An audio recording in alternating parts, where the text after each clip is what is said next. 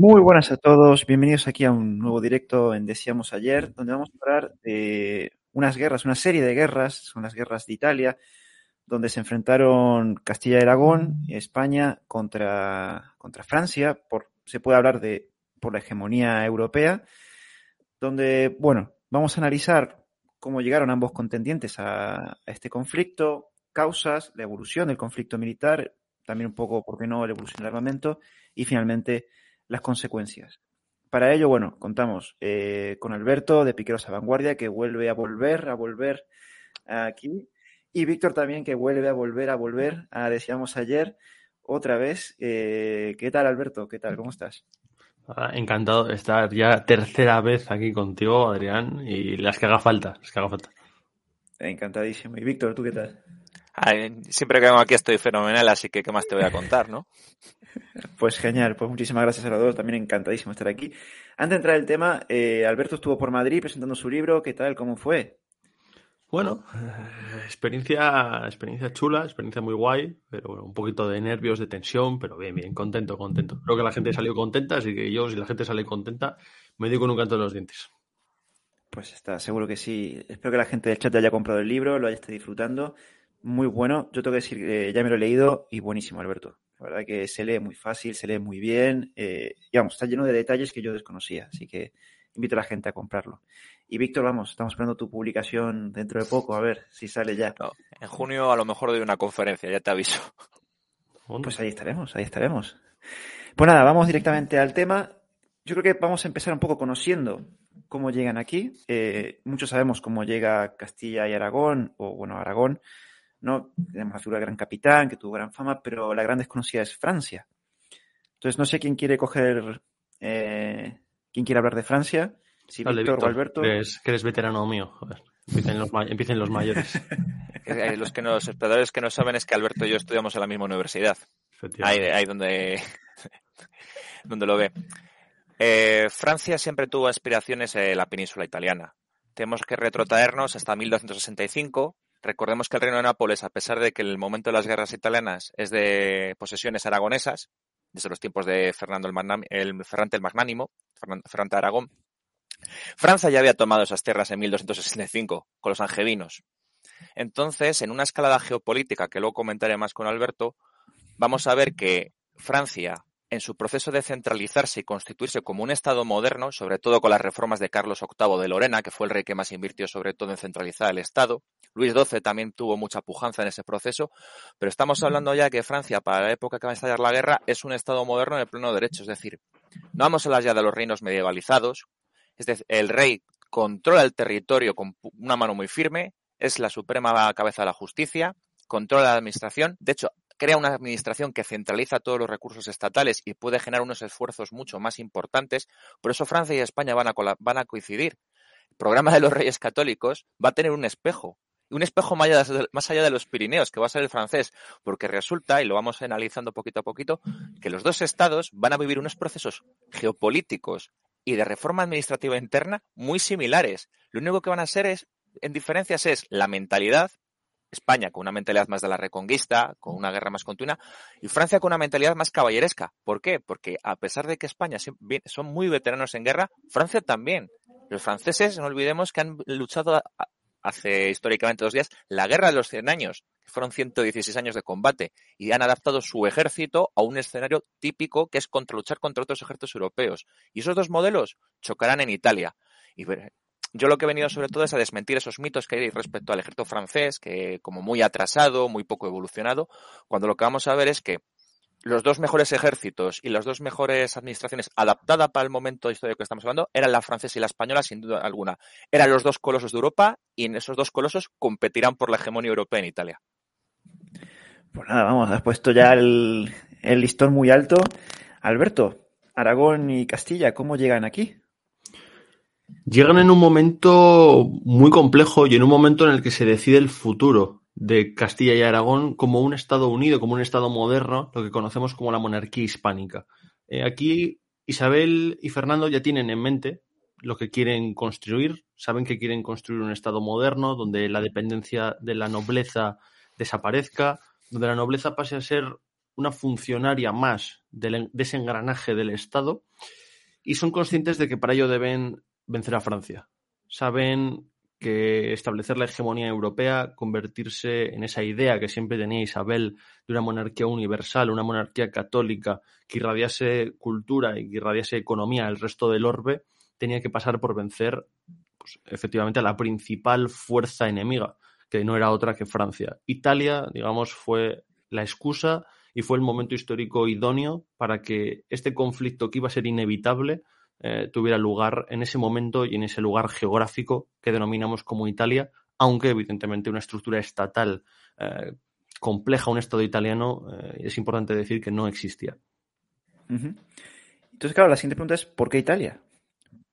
¿Por qué ambas potencias convergen finalmente en Italia y no en otros puntos, por ejemplo, no sé, Países Bajos o cualquier otro punto de, o la propia frontera de los Pirineos? ¿Por qué Italia? Víctor, Alberto, el que quieras. Yo suelto la pregunta.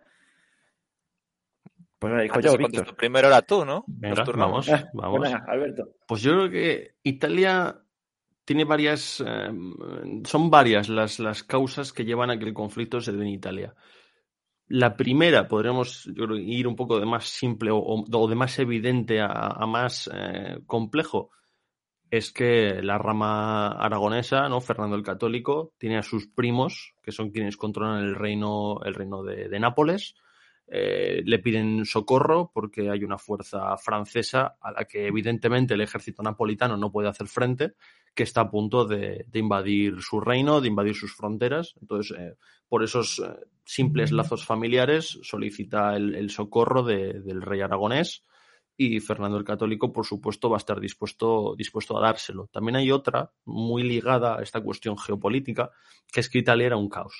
Eh, Italia estaba fragmentada en infinidad de repúblicas independientes. Ahí tenemos eh, República de Génova, Venecia, Florencia, los estados pontificios, que para nada tenemos que pensar que eran eh, lo que son hoy en día, ¿no? La plaza de, San Pedro, los estados pontificios eran eh, un ente geopolítico, efectivamente, un ente geopolítico enorme. Eh, el Papa era un rey más, un reyezuelo más. Entonces Italia es el, lugar propicio para que un ejército con la superioridad militar del francés entre desde Lombardía hasta Sicilia y, prácticamente lo arrase todo a su paso. Y eh, Víctor, ya que estamos hablando de Francia, eh, como dejó ahí claro, ¿qué excusa tuvieron los franceses para lanzar esa ofensiva, para entrar en Italia? Vamos a tener que pensar una cosa. Ningún conflicto militar de la historia ha sido exento de un casus belli. Tú no puedes provocar una guerra así como así. Tú tienes que buscar una excusa para intervenir con la fuerza. Y esto, aunque nos parezca súper moderno, hablemos, por ejemplo, el hundimiento del Maine, el Lusitania, casos que son muy famosos. No, esto se ha hecho a lo largo de toda la historia. Ya los romanos hablan de ello, lo llaman el velum justum, la guerra justa. No puedes hacer la guerra por así, por así. Entonces los franceses esgrimieron sus derechos hereditarios de Nápoles. Porque sí que es cierto que les tenían, lo que comenté de 1265, los angevinos fueron reyes de, de Nápoles, y obviamente, eh, Alfonso el Magnánimo y Ferrante, sus derechos también estaban en entredicho en aquella época. No eran del todo sólidos. Y además, un tema muy importante que ha hablado Alberto es que el papado juega una baza geopolítica muy importante. Porque recordemos que el papa es el que dice, tú te puedes poner de rey, tú no te puedes poner de rey es muy importante. Los franceses van a ser, mm, vamos a ver que en esta época la dominancia del papado va a tener mucho entre España, Italia, como ha dicho Alberto, llamarlo Italia es bastante...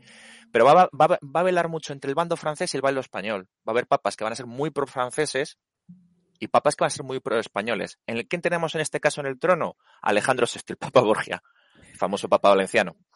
¿Qué va a hacer cuando los franceses, sobre todo Carlos VIII, viendo la expansión... Eh, recordemos que estos reyes, estos monarcas, son muy avanzados y no son estúpidos. Están viendo la expansión aragonesa por el Mediterráneo y dicen, yo también necesito una salida mediterránea. Es decir, el, ¿por qué? Porque el sur de Francia colinda con España. Yo tengo que defender mi glacis defensivo de las costas. ¿Cómo lo puedo hacer? Con un ataque preventivo. Es decir, si tú te expandes por el sur de Italia, al menos necesito el norte para jugar en una igualdad de condiciones. ¿Qué, qué casus belli tengo? No. Ese rey que está en Nápoles no es legítimo. La legítima casa heredera de ese reino es la mía, la casa de Anjou esgrime esos derechos, pide al Papa que esos derechos se pongan en entredicho y al no, el Papa, al no justificar la subida del trono de Carlos VIII y quitar el trono Es decir, que ya estamos hablando de esa hegemonía moral, porque obviamente el rey de Nápoles le iba a decir, ven y quítamelo, pero es lo que estaba buscando. ¿Que te niegas? Pues yo ya tengo la razón moral y la razón legítima de mi dinastía de ir a entrarte hasta la cocina, que es lo que hicieron. Y además, como ha dicho Alberto, entraron como un vendaval del, norte al sur como una cuchilla, no se les podía parar. No había potencia en Italia que pudiera parar un ejército del calibre del francés. Eran una pisonadora. Sí, Alberto, ¿querías decir algo? Sí, no, creo que Víctor además ha dado un punto clave, que es que yo invito a los espectadores a que cojan un mapa de Europa, un mapa del mar Mediterráneo, el, el Mare Nostrum romano, y claro, que vean dónde está Sicilia, que vean dónde está Nápoles, que vean dónde está Lombardía. Italia es la puerta a Centro Europa, pero es que el sur de Italia es la puerta al control del mar Mediterráneo. Prácticamente todo el comercio mediterráneo tiene que pasar por Sicilia, tiene que pasar por Italia. y además, más, para más Inri, para más Inri, está a muy poquita distancia del norte de África, las principales plazas y puertos berberiscos, por lo que el tráfico comercial, el tráfico militar eh, por esa zona es enorme. Controlar esa zona es controlar el Mediterráneo, con todo lo que ello implica. O sea, además de unas cuestiones geopolíticas, también estamos hablando de una cuestión comercial. Posiblemente también Francia dijera, Aragón me puede ahogar comercialmente, necesito yo también ahogarlo, contrarrestar ese poder, ¿no? Un poco como dijo Víctor y, el, y el ser una constante amenaza para la propia Francia, porque si tú controlas Lombardía, controlas el norte de Italia, estás, por así decirlo, a un paso de poder penetrar en, el sur de Francia y poder colarte hasta la cocina, como quien dice. De hecho, si analizamos el uso de, Sicilia por la monarquía hispánica, Sicilia es un portaaviones gigante. No lo podemos llamar portaaviones porque no se mueve, pero es un portaaviones. Si vemos la escala de los tercios, salen de Valencia a Barcelona, acampan en Sicilia, es una base de aprovisionamiento y entrenamiento. Y desde ahí distribuyo tropas. Tienes una plataforma para parar en el Mediterráneo que puede asumirte ejércitos enteros y entrenarles ahí. Es una ventaja táctica extraordinaria. Por eso también veremos que Francia lo que va a hacer muy inteligentemente es un sistema de fortificaciones terrorífico y por eso también va a repercutir en Italia porque ese sistema de fortificaciones va a ser copiado, adaptado y es lo que va a dar lugar a lo que se llama la traza italiana. ¿Por qué? Porque en ese conflicto de colosos se va a buscar puntos fuertes, puntos débiles y sobre todo las guerras de asedio van a evolucionar en muy poco tiempo, en muy, muy poquito tiempo. O sea, estas guerras son fundamentales también en la historia militar, o sea, por lo que comentan. O sea, este choque fue. Por supuesto. Entonces, vamos a decir un poco, retomar lo que dijo Víctor al principio. Eh, ¿Cómo era el ejército francés eh, en este momento, en este primer choque, en esta primera guerra? Vamos a ver que el ejército francés eh, es deudor del medievo, todos los ejércitos, que los otros ejércitos son deudores de su historia medieval. Y sobre todo vamos a ver que es un ejército que de primera generación, por así lo voy a llamar de las primeras fases de los conflictos, no dispone de una muy buena infantería propia nacional. Es decir, sí que tenemos datos que sobre todo Luis XII y Carlos VIII intentaron producir eh, un buen número de infantes y se dan ya unas reales ordenanzas, es decir, órdenes centrales desde el Estado, es decir, los hombres infantes tienen que equiparse así, con este equipamiento, con este mm, entrenamiento y nos va a costar tanto dinero y van a tener estos sueldos. Lo que pasa que sobre todo se van a destinar a milicia defensiva de ciudades. Pero es que los números son así, son escalofriantes. Yo tengo aquí apuntado, por ejemplo, podía tener eh, Luis, Luis XII en 1481, pretendía tener un ejército permanente de infantería de 10.000 y eh, en sistemas de campamento muy parecidos a los jusitas, con un sistema de vagones que les sirviera para transportarse y fortificarse en el propio terreno, que es una idea bastante interesante, porque ya lo hemos aproximado a infantería mecanizada de la época, es decir, infantería transportada pero es que, por ejemplo, París en 1465 podría armar más o menos a unos 22.000 soldados. Solo no, París no lo que entendemos hoy como París, la, isla, la región de la isla de París. Serían, vamos a hablar que el francés puede reclutar, que es siempre la ventaja de Francia, puede reclutar mucha tropa. España, comparado con Francia, demográficamente es un, es un enano. Francia siempre es un país muy, muy densamente poblado, produce mucha comida, muy buena comida y tiene regiones que son muy densamente pobladas. ¿Qué significa eso? Recluto tropas a dolor. Además, Francia tiene mucha nobleza. ¿Y qué pasa? Esta nobleza va a ser la élite guerrera. La élite guerrera que todos conocemos, el caballero medieval. El caballero medieval un poquito ya evolucionado. Es decir, la idea es que los nobles, los velator, como se, los velatores, como se les conocía en la Edad Media, pasan a ser oficiales. ¿Qué pasa?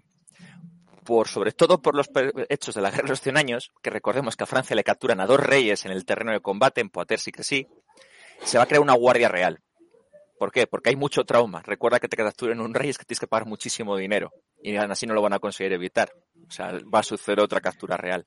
Y se crea una estructura de caballería, de caballería muy pesada, que son los mejores guerreros de Francia, el que pueden desplegar desde 5 a 6 mil jinetes de caballería pesada con armaduras de arnés blanco. La nobleza francesa es lo que van a conocerse como gendarme, el gendarme. Francia va a ser un ejército que va a contar con una caballería pesada, la mejor de Europa en el momento. El ejército francés, cuando hacía una carga frontal, todas las crónicas del época dicen que es terrorífico, porque tenemos, quiero que poner a los, a los oyentes y a ti en la perspectiva de que te puedan desplegar 6.000 tanques, porque es lo que es el caballero para la época. Y recordemos que no es que solo sean capaces de hacer carga frontal, van a tener caballería ligera, porque van a empezar a invertir sobre todo en arquero y ballestero montado a caballo, porque saben que es muy útil para renegar otras caballerías, para hostigar infantería. Esta caballería pesada se coordina con esa caballería y con la infantería, porque la infantería que van a disponer los franceses es, si mi infantería nacional no llega a mis estándares de calidad, ¿quién es la mejor infantería del momento? Miraron en Europa y dijeron, los suizos los suizos, los piqueros suizos, sus famosos cuadros que podían tener hasta 10.000 soldados, que es, que es que ya estamos en unas cifras interesantísimas. ya no son guerras medievales, son guerras a gran escala.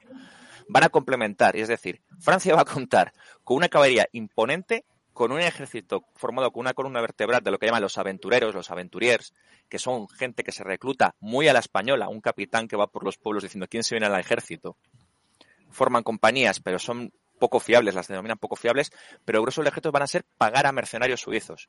Y tú imagínate si combinamos una caída pesada, la mejor de Europa, la mejor entrenada y equipada, con lo que se considera la mejor infantería. Esa infantería dispara también. Los suizos no solo llevan picas. Entre sus formaciones mixtas llevan ballestas llevan espingardas, llevan fusiles. Pero es que a mayores, Francia va a tener la mayor reserva de artillería de Europa. Francia es el ejército con más artillería del momento. Francia y artillería muy, artillería muy pesada. No pensemos, en, eh, no pensemos en artillería flojita, no, no, no. Cañones que te tumban una muralla de, tres impactos. ¿eh? Eh, es que es eso. Tengo aquí un, testimonio de, un italiano que dice que en apenas una hora la muralla de su ciudad había caído por el batimiento de la artillería francesa. En una hora. O sea, es decir, el ejército llega, te asedia y en una hora no tienes muralla. ¿Por qué? Los cañones franceses hacen cinco disparos a la hora, más o menos uno cada 15 minutos, pero son cañones de bronce. Tú cuando disparas un cañón de bronce hay que enfriarlo para que no se fisure y no detone. Se tapa con mantas de cuero, se le echa agua. Pero es que los cañones franceses son de unos calibres que, a ver, lo tengo aquí en Siege Warfare. Warfare, aquí. Tiene unos calibres desmedidos. Por ejemplo, para que te des una idea, los cañones reales son del calibre 177-80, que disparan proyectiles de 19 kilos. Esto curiosamente luego va a ser su tumba, ¿eh? O sea, va a ser el principio de su fin. Pero, pero claro, a priori tú ves esto enfrente y dices, Dios mío, eh, no tengo nada que hacer. ¿De dónde viene eso? De la guerra de los 100 años. ¿Por qué? Inglaterra le sacaba mucha ventaja a Francia en la tecnología de proyectiles por Lou Bowman. Los arqueros ingleses, sobre todo reclutados en Gales, eran ametralladoras. Hacían 12 disparos al minuto a 300 metros de distancia, coordinados, era una pesadilla. ¿Qué hizo Francia? Evolucionó muy rápido a que su caballería fuera hiperpesada. ¿Para qué? ¿Me disparas con flechas? Está lloviendo, a mí no me hacen nada. ¿Que tienes mucha más cadencia de disparo y formas tus cuadros de caballería de infantería? Te les bombardeo con cañones. Francia gana la los 100 años, bueno, por Juana de Arco, que tiene mucho que ver por la moral, pero sobre todo porque Francia puede asumir un ritmo de bajas muy alto y se modernizó muy rápido y se adaptó muy bien al ejército inglés. Y lo que va a plantar frente a España es las últimas incorporaciones europeas como los suizos, con todo ese acervo de combate militar contra otra potencia europea. Y en números, lo que conta en números muy altos. Los números son enormes. No, no, yo es que ahora me pregunto qué iban a ser los reyes católicos contra esto. O sea, que demográficamente estás por detrás has dicho, España, los números que has puesto aquí sobre la mesa, hoy en día, claro, nos suenan, bueno, no parece tanto, pero claro, en la época eran bestiales, era un ejército abrumador. Tecnológicamente, eh, en su tiempo, con unos cañones, que es que sin una hora tumbar una muralla, es que eso, vamos, te ves llegar al ejército francés con esos cañones y te los pone de corbata. Sí, sí. ¿Qué, qué tenía España para decir, vamos a hacer frente a esta gran potencia en, en todos los sentidos militar? ¿Qué vieron los reyes católicos que ellos tuvieran decir, bueno, nosotros tenemos esto para hacer frente a ellos? Alberto, ¿qué, es lo que... Creo que se puede definir con dos palabras. Ellos tenían al gran capitán. Eh, ya está. Eh, puede parecer, no, de decir, bueno, pero ¿cómo? No, no. Eh, tenían el Gran Capitán y tuvieron las guerras de Granada. Las guerras de Granada demostraron que el arte de la guerra había cambiado, que ahora las batallas campales, frontales, mm, estaban dejando paso a un nuevo tipo de, guerra, a una guerra de escaramuza, a una guerra de asedios, de engaño. Eh, digamos, hay una frase muy buena del historiador René Cuatrefages que decía, hasta la guerra de Granada triunfaba el viva quien vence. Es decir, la carga frontal de caballería y bueno, pues, pues eh, había una cierta idea de, que el combate católico, el combate cristiano, eh, era el enfrentarse en un campo de batalla cuerpo a cuerpo y que ganara, pues bueno, eh, quien, quien, Dios decidiera. Y eso en las guerras de Granada se cambia. El gran capitán empieza a poner en valor, como dice Rafael Pudú, la prudencia. Esto es algo totalmente transformador. Eh, puede parecernos hoy en día, ¿no? La prudencia, pero bueno, todo general o todo capitán tiene que tener prudencia. Bueno, no. Eh, había capitanes en la época que no tenían esa prudencia. Eh, estaban provistos del valor caballeresco y del querer triunfar y del querer vencer honrosamente y la prudencia les importaba nada. Al gran capitán le importa mucho la prudencia. Y ya demuestran las guerras de Granada que la utilización de picas, la utilización de infantería, tiene que dejar paso a esa caballería pesada, compuesta por la nobleza. Esas son, yo creo, las, principales bazas con las que cuentan los reyes católicos. El gran capitán, un ejército de infantes profesionales y pagados por la corona, es decir, ya no dependientes de las levas de la nobleza, y un factor que será fundamental y al que se le da poca importancia, que es el de la caballería ligera como fuerza escaramuzadora. Eso veremos después, si entramos más en detalle, que va a traer a los franceses por el camino de la amargura. Claro, ahora por lo que tú planteas, eh, entiendo, claro, Francia iba con su visión de batalla campal, buscaba ese enfrentamiento directo, ¿no? Claro, y lo que planteó España es un escenario totalmente distinto, o sea, descolocó totalmente al ejército francés. ¿Se puede afirmar eso? Sí, sin duda el arte de la guerra pasa por obligar al ejército rival a jugar a, librar la batalla bajo tus propios términos. O sea, los mejores de, generales de la historia hacían eso. Alejandro Magno lo hacía, Napoleón, el gran capitán, los mejores generales, los más exitosos, siempre han hecho eso. Tú tienes muchas ventajas, te voy a usar el terreno, voy a usar el no luchar, las enfermedades, los suministros, lo que haga falta, para que esas, esas ventajas que tengas tú se anulen y yo poder vencerte. El mejor, por ejemplo, de la escuela española para mí es Alba. El duque de Alba siempre va a luchar en el terreno que le da la gana, con las condiciones que él va a plantear, y por eso Alba es casi invicto. No puede perder una batalla de tierra porque siempre lucha con prudencia, como ha dicho Alberto, que se lo dijo al rey de Portugal en la, antes de la campaña de Alcazaquivir. Le eh, el rey de Portugal le, dijo, eh, no, porque el valor cristiano tomamos Alcazaquivir. Y dice, a lo mejor es que usted tiene miedo. ¿De qué color es el miedo, mi duque de Alba? Y dijo, el miedo es del color de la prudencia. Y es que ese, ese, ese rey, don Sebastián, murió. Y es que Alba a los dos años estaba destruyendo la liga de Esmacalda en Milberg porque simplemente les hizo luchar donde él quiso luchar. La escuela española va a ser de aprovechar el terreno hasta el último centímetro y, o modificarlo para fastidiar al oponente. Lo dijo Sun Tzu. Un buen general gana la batalla antes de que se luche. Y efectivamente, esa escuela va a seguir, eh, los, van a seguir los militares españoles. Van a ganar la batalla antes de lucharla. Entonces tenemos dos ejércitos eh, bueno, el ejército francés se podría afirmar que en este primer conflicto es superior al español. Sí, sin duda. infinitamente superior. Infinitamente. en, número, en calidad, pero bueno, Víctor antes ha dado las cifras para, para que nos hagamos a la idea. El ejército que va en 1495 con el Gran Capitán, según las crónicas que a mí me han parecido más fiables y que de hecho bueno, aparecen en, el libro, eh, estamos hablando de en torno a unos 5.500 infantes, unos 800 caballos pesados y cerca de un millar de caballos ligeros. A ver, Francia no, despliega toda su potencia, porque no vas a dejar Francia, verdad. Pero sí que es cierto que es que si, si tú despliegas 5.000 eh, infantes y yo puedo, tengo la posibilidad de ubicar el mismo terreno 6.000 jinetes de calle pesada, es que estoy hablando, aparte de Francia, a nivel económico estaba mejor que España. Económicamente Francia siempre ha tenido un nivel bastante superior de producción, hasta la explotación americana y la expansión mundial y el dominio comercial, Francia era un reino bastante más rico. Las ferias suyas eran de, las más productivas de Europa, sobre todo la, la, famosa feria de Champaña, eh, unos ingresos demenciales. De hecho, veremos incluso en esta guerra estrategias de, guerra económica de tratar de evaluar la moneda del oponente para que no pudiera pagar a sus tropas. Ah, esto curioso, no, no lo sabía. O sea, o sea, Francia, por así decirlo, esta primera, esta Francia y esta Castilla y Aragón, Francia podía llevar una guerra de desgaste económico, me refiero, llevar a la quiebra eh, perfectamente. O sea, no, no hay esa idea porque ellos también saben, porque la idea de la batalla campal es, quiero dar un golpe decisivo. Nunca lo llevan al terreno de la guerra de atrition, la guerra de desgaste, la Primera Guerra Mundial. Pero vamos a ver que el pensamiento humanístico no va a ser solo exclusivo de la monarquía hispánica de Italia. En Francia va a entrar y van a buscar métodos alternativos de guerra que a día de hoy son modernos. Guerra de divisas.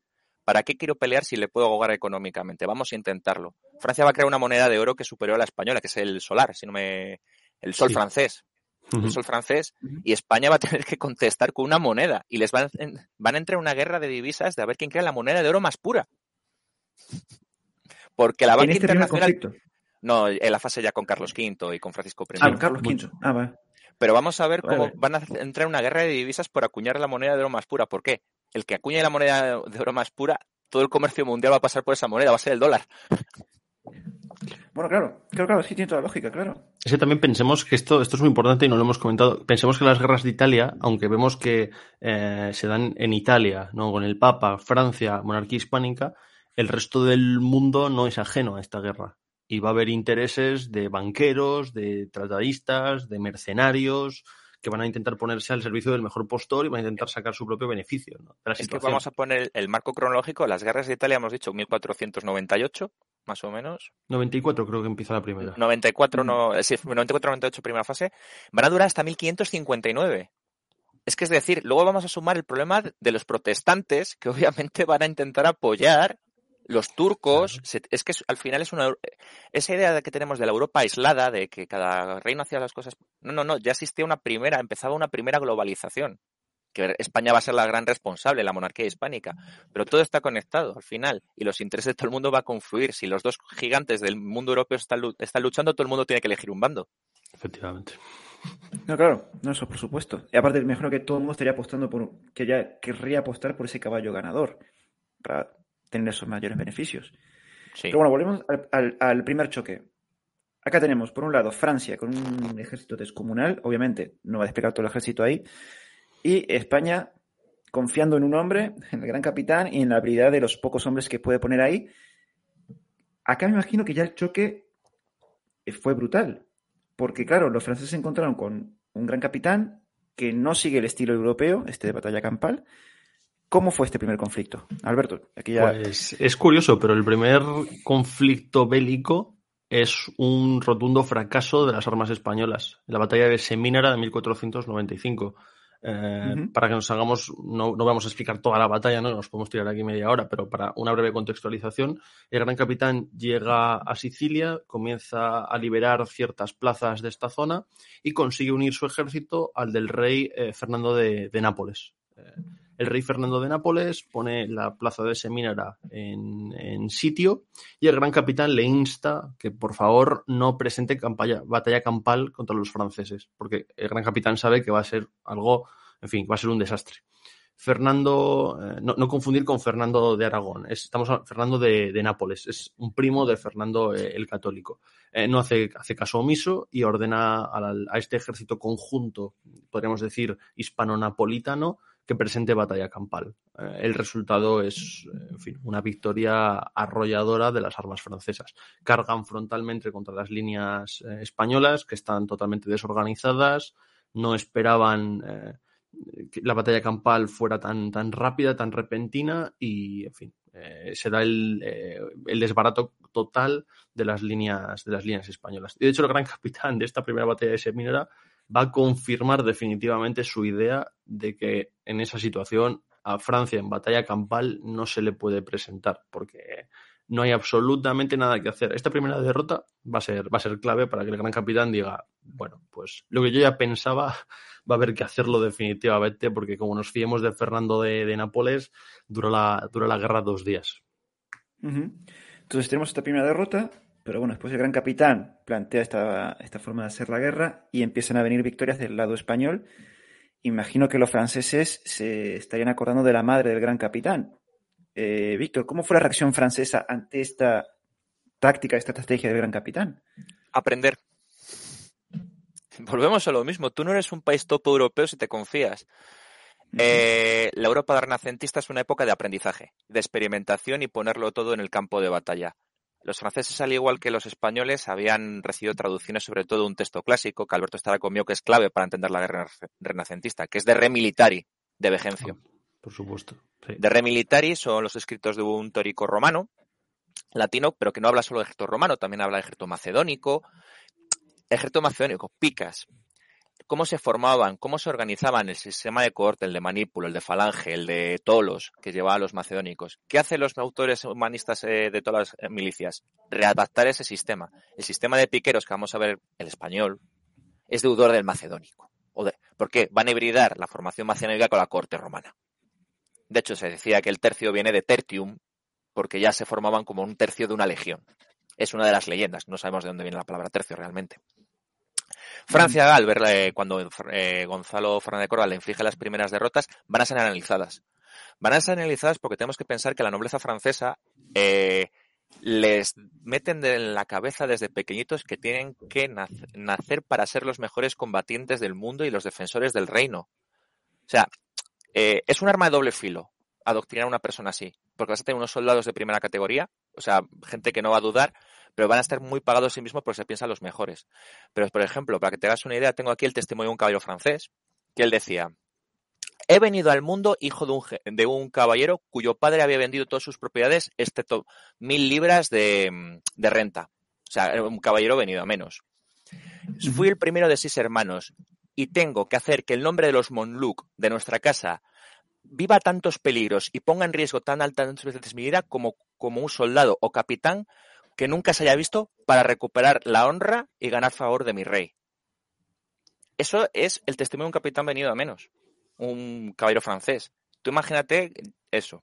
¿Qué pasa? Cuando les dan las primeras palizas con los sistemas de armas combinadas, dicen, ¿qué podemos hacer para vencerlos? Y la reacción va a ser la siguiente, incrementar el número de nuestra artillería.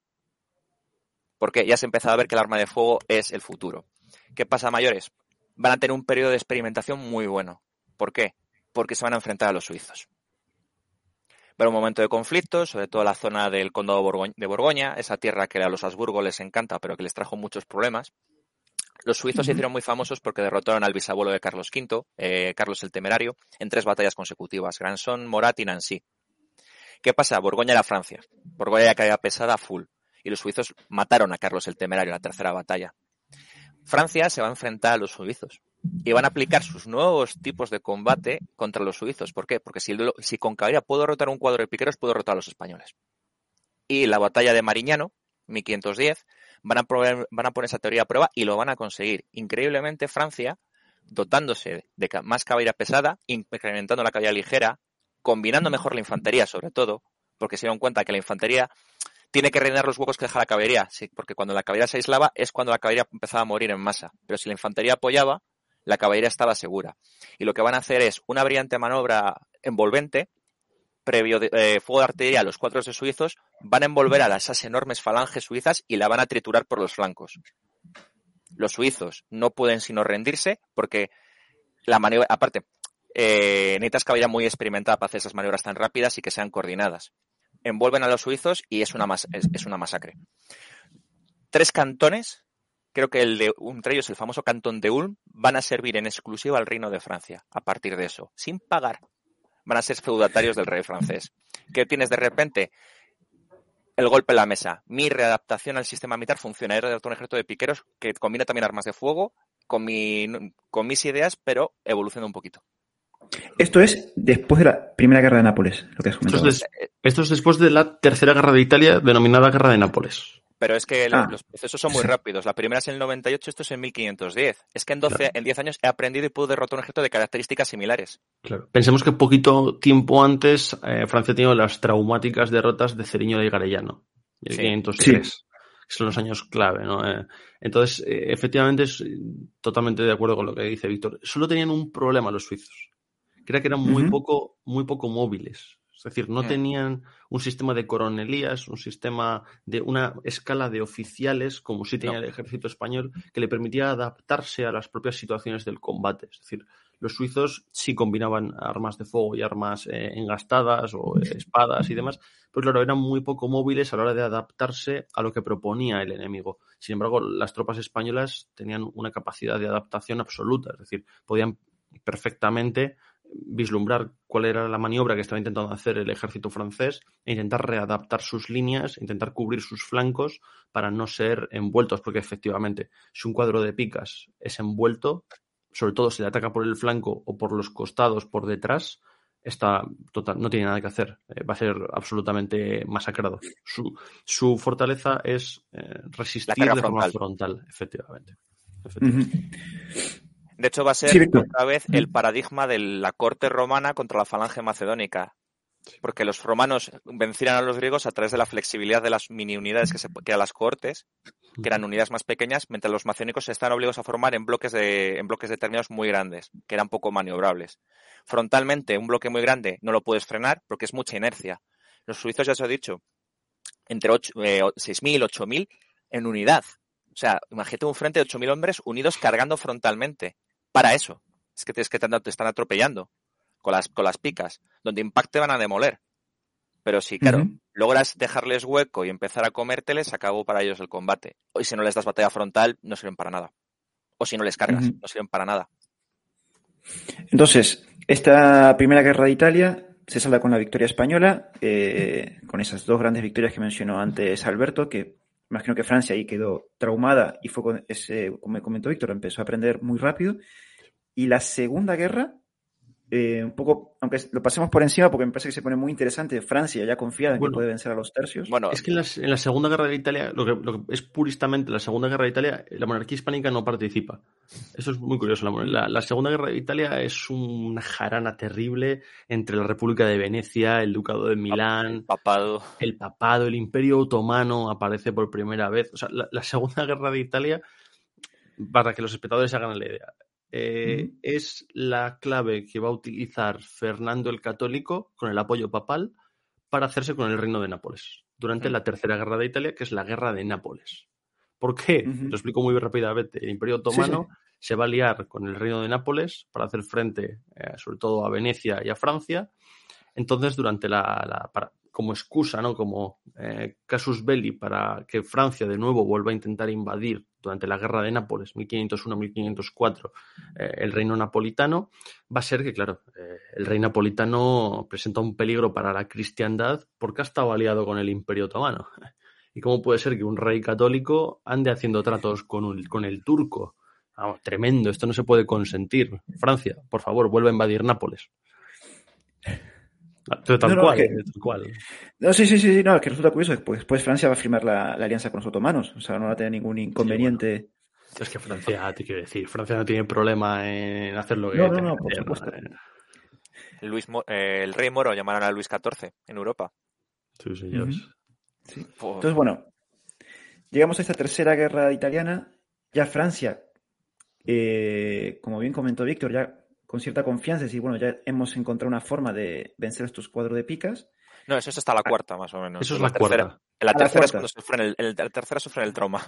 Ceriño y Garellano se da en la tercera, guerra de Nápoles. Ya, ya, ya lo tengo yo, lo tengo liada. Entonces, venga, tercera, Ceriño y Garellano, la cuarta, esta. Eh, ¿Cuál fue ahora el casus belli? ¿Este el del Imperio Otomano? No, esa fue la tercera. Eh, la cuarta, el casus belli, pues es el de siempre, ¿no? Eh, que Nápoles básicamente había caído en manos de la monarquía hispánica eh, y claro, que efectivamente, pues que no, Francia no estaba por la labor de consentir tal cosa, ¿no? Y teníamos un papa de carácter muy caliente en esta época. En esta época el papa ya no es Alejandro Borgia, es Julio II, que ha pasado la historia como el papa guerrero o el papa soldado. Sí, le iba la jarana, le iba la jarana. Que dirigía los ejércitos del, dirigía en persona ejércitos del Vaticano con su armadura y, ese, y entraba en combate muy bien representado en la película, si le interesa al público, del Tormento del Éxtasis, que es la cómo se crea la Capilla Sistina, porque fue el, mecenas de la Capilla Sistina, Julio II. Casi mató a Miguel Ángel de una paliza, de hecho. Pues eh, eh, aquí ya me imagino que Francia, ya con toda esta experiencia militar, eh, entra y cuál sería, claro, cuál fue la respuesta de España, Alberto. Pues ya Francia venía con estas nuevas tácticas, este nuevo desarrollo. ¿Qué, se, qué presentó España? España lo que intentó fue dividir al ejército francés. En este contexto, seguro que a todos los espectadores les suena la conquista de Navarra, 1512. España es consciente de que hacer frente a todo el ejército eh, francés en Nápoles va a ser prácticamente imposible. Entonces deciden que hay que intentar dividirle, hay que intentar darle dolores de cabeza al rey francés. En este caso, el dolor de cabeza va a llegar por Navarra. Es un territorio históricamente aliado a Francia que, Fernando el Católico va a aprovechar para, para invadir. Importantísimo esto con ayuda inglesa. Inglaterra, claro, tampoco es tonta, ¿no? Sabe que Francia, evidentemente, es la potencia militar del momento y dice, bueno, pues vamos a ayudar a, España a, fastidiar a los franceses. Y efectivamente lo, consiguen. Aunque, en fin, en Italia la cosa no va demasiado bien. Ahí está Ravenna, 1512. Eh, Mariñano. Sí. Son dos victorias eh, aplastantes francesas. En las dos primeras, la primera fase podríamos decir que sí que hay victorias españolas, sí que eh, a Francia se la expulsa de Italia, de hecho, pero va a volver con ganas de revancha y, van, van, a entrar como, como, como un camión en, un, en una autopista. Van a barrer con todo lo que se les pone por delante y, se van y las dos potencias van a tener que negociar porque es insostenible. Guerra en Navarra, guerra en Italia, los gastos se disparan muchísimo. Para que te das una idea, ¿sabes cuánto costaba mantener al año la gendarmería francesa, esa unidad de calle pesada? Tres millones y medio de escudos. Tres millones y medio de escudos. Es que, claro, son 6.000 jinetes de élite que son nobles y cobran. Tú más, cada vez que les pues desplegas en teatro de operaciones, eh, esa gente es gasolina. Eh, claro, son muy efectivos, pero ¿y cuánto cobrarán? Y si llevas mercenarios hay que pagarlos. Y eso te hace mucha mella en la economía. Por eso las, las guerras, si vemos los arcos de años, son relativamente largas, pero no hay muchas batallas. Porque no hay dinero para pagar o no quieren pagar quieren ahorrarse los costes del combate. Las dos últimas batallas de, francesas van a, ser van a ser victorias aplastantes y se va a volver al equilibrio de poderes de antes. Francia va a controlar la zona norte italiana, se va a quedar ahí, la cerca de los Alpes, por la zona sur de Francia pueden quedarse ahí, y España se va a quedar en el sur. Y el Papa en el medio cada vez viendo que pinta menos en Italia porque dos monstruos le están haciendo la pinza y se le van, le van devorando poco a poco. Imagino que estas dos derrotas, eh, España habrá sacado algún aprendizaje también. Así como Francia evoluciona, España también. Entiendo, Alberto. Sí, sí, claro, por supuesto. Eh, al final tenemos que contar.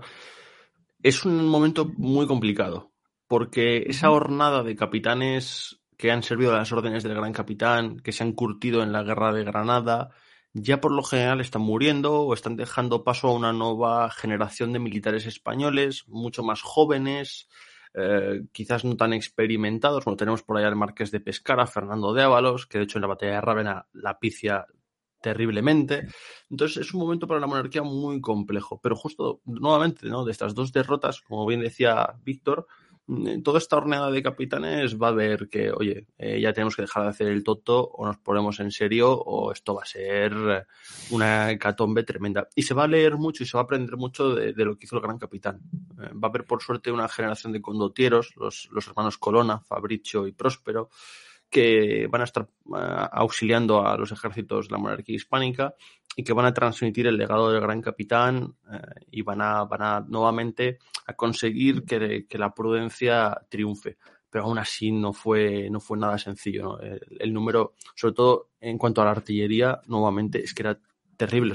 para que nos hagamos una idea, en Rávena igual España presenta, hablo de memoria, 20 cañones, que es una cifra bastante considerable, pero es que igual Francia presenta 72 cañones. Entonces, es que es una diferencia abismal. Entonces, que 72 cañones de ese calibre te estén bombardeando las líneas, es que ya puedes traer al mejor ejército del mundo, ¿no? Que es que te lo van a destrozar. No son los cañones que serán, porque son muy poco precisos, pero intimida. Sobre todo es el, factor psicológico de, no puedo quedarme mucho tiempo porque algún tarde o temprano van a atinar. Sino en Rávena concretamente hicieron un destrozo terrible. las líneas de infantería destrozaron completamente al ejército, al ejército español. Sin todavía, digamos, entrar en manos, solo con los golpes de artillería ya se sabía que Francia iba a vencer. Hmm. Sí, sí, sí, sí. No, es que es muy curioso. O sea, es como que, por lo que cuentas, eh, ha habido como un pequeño retroceso en España. O sea, en el sentido de que el gran capitán senta, por así decirlo, cátedra, es decir, esto es lo que hay que hacer con el ejército francés, pero en, esta, en este conflicto no se aplican esas, esas enseñanzas de anteriores guerras. Sí se aplican, pero es que Francia ha evolucionado, ¿no? Como decía Víctor, que claro, los franceses no son tontos y los generales franceses no, dicen, bueno, no, pues eh, si en la anterior batalla nos han dado pal pelo, pues vamos a hacer exactamente lo mismo. No, por supuesto, intentan evolucionar, intentan aprender, claro. Sobre todo la lección que aprende Francia es, eh, tengo que forzarles a combatir en terreno abierto. ¿Cómo lo hago? Tomando ciudades. Te voy a romper la, la logística tengo una ventaja de demográfica, tengo una ventaja de Qatar. Si me quieres atacar es muy difícil y tengo una ventaja de buena maquinaria de asedio. ¿Qué hago? Voy rompiendo tu logística, voy tomándote las ciudades que tú necesitas y tienes que venir a pelear. Y, cuando pelees vas a pelear en mis términos. Se acabó. La, esa guerra de gato y ratón que hizo el gran capitán, muy hábilmente en la primera fase, Francia aprende y dice, eh, ¿cómo lo hacemos? Pues como Alejandro Magno. No dejamos nada sin tomar y le vamos arrinconando. Y tarde o temprano va a tener que pelear. Es que eso es muy curioso, ¿no? Es que en la primera guerra de Italia, la de la primera guerra del Gran Capitán, prácticamente después de Semínora, 1495, no hay ninguna batalla campal. Es una guerra de asedios. De asedios y, alianzas para dejarse pasar y, coger, sobre todo los Medici ahí jugar unos papeles y Venecia jugar unos papeles magníficos, pero eran dos potencias comprando gente para poder pasar por Italia y potencias tomando ciudades. ¿Qué pasa? La artillería francesa le permitía tomar ciudades muy rápido y, llegar a un punto que te podían acorralar, porque iban tomando ciudades o directamente pactaban, no te tomo la ciudad, pero date por tomado. Vale, vale, no me bombardees, gracias. que me gustan las murallas. Y hasta que te arrinconaban y te forzaban a una batalla. Rávena es eso, les forzaron a combatir ese día. Y Mariñano igual. Mariñano fue, te vas, un fuerza combate. Entonces, en este conflicto la clave fue, estuvo en Navarra, por así decirlo. España pudo contrarrestar el avance francés en Italia. ¿no? Eso por lo que entendí. Y ahí pudo forzar esa paz. Pero vamos, aquí Navarra se la, queda a España. O sea, esto en teoría es una victoria para, para la monarquía católica, ¿no? Claro, o sea, eso no, era terreno francés. Navarra era un reino independiente, pero muy ligado históricamente a Francia y un gran aliado de Francia. Entonces, eh, Fernando el Católico aprovecha. Hombre, también pensemos que es mucho más fácil defender la frontera con Francia en los Pirineos que no tener ahí a un reino en el norte. Un estado tapón. Eh, aliado de Francia, por donde te pueden colar un ejército a la primera de cambio. Y a ver cómo les paras tú si te plantan a 5.000 eh, caballeros pesados ahí en la frontera con Logroño, ¿no? A ver, qué haces. Era un peligro tremendo. Entonces se puede decir que en esta guerra, en ese sentido, fue una victoria estratégica de la monarquía católica al expulsar, por así decirlo, ese estado tapón de la península. Sí. yo lo considero empate estratégico, porque los dos consiguen sus ambiciones en esta campaña. Francia se queda con el norte de Italia, que, cosa que le interesaba muchísimo para reforzar todo su sistema de acceso mediterráneo y, sobre todo que su sistema de ferias pudiera exportar mucho más cómodamente sus materias, porque mucha gente comía de Francia, y sobre todo con el rey que vamos a ver, con Francisco I, el rey caballero, apodado el rey caballero, la potencia económica que va a generar Francia es, les va a llevar a eso, a una guerra de divisa y a poder armar unos ejércitos totalmente demoledores. Y sobre todo a pagar, creo que del periodo, el ejército más grande de mercenarios del momento. O sea, en, el siguiente conflicto ya Francia llega económicamente más fortalecida y que, por, lo que, por lo que comentas, tanto como para hacer frente a la monarquía católica que ya por entonces eh, estaba ya en América, se estaba expandiendo por América también. No estaba en su pleno apogeo de producción de plata y de minerales preciosos, pero para hacer frente también a ese comercio, por lo que comentas. Sí, sí, eh, es que nunca estudiamos historia económica, cosa que Alberto Marcos nos... Pero eh, hay, zonas de Europa que a priori parecen... O sea, tú analizas las cuentas del cuadrilátero de Bohemia, de la zona de Hungría, Bohemia, Praga, República Checa, y era la, región más rica del mundo. Regionalmente. No, no, siempre tenemos a pensar que un territorio muy grande es muy rico, pero no, es que tiene ese territorio, es lo que le hace rico. Y Francia exportaba comida y artículos de lujo y tenía mano de obra especializada y tenía muy buenas conexiones comerciales. Porque España sí tenía Flandes, pero el comercio de la zona norte también era francés en gran parte. Esas manufacturas. Si no, todos esos ejércitos que hemos dicho no se pueden mantener. Es imposible. No, no, eso, lo, que, lo que pasa es que España va a empezar a coger ese ritmo económico también y, eso va a ser donde va a llevar a, los grandes choques. O sea, esta, el siguiente conflicto ya va a ser más... Mm, porque claro, acá entiendo que ya cada uno tiene su zona de influencia, que imagino que querrán expandirla o no, pero se puede hablar que ya este siguiente conflicto que va a estallar va a ser más por tema económico, comercial o también por esa influencia en Italia también. La influencia en Italia, sobre todo por el norte, por el norte, sobre todo por Lombardía. De hecho, vamos a ver el siguiente conflicto, vamos a ver las dos grandes batallas del siguiente conflicto, ¿no? y Pavia, que van a ser, eh, si buscan nuestros espectadores en un Google Maps, van a ver que Bicocca y Pavia están en el norte de Italia. Ya el sur queda como eh, estabilizado en, la presencia española, el norte queda estabilizado a la presencia francesa y en medio los estados pontificios. Entonces ya todos los, todos los choques van a llegar ahí en la zona, en la zona norte. norte. Claro. Entonces aquí quiso estallar este, esta siguiente guerra. La San. Víctor, ¿verdad que te has reído? Que Carlos V fue nombrado emperador. Efectivamente. y eso a Francisco le hizo un poquita gracia. Claro, porque Francisco también, eh, vamos, mm, sobornó a diestro y siniestro también para llegar a ser, ocupar ese cargo, ¿no? Ser nombrado emperador.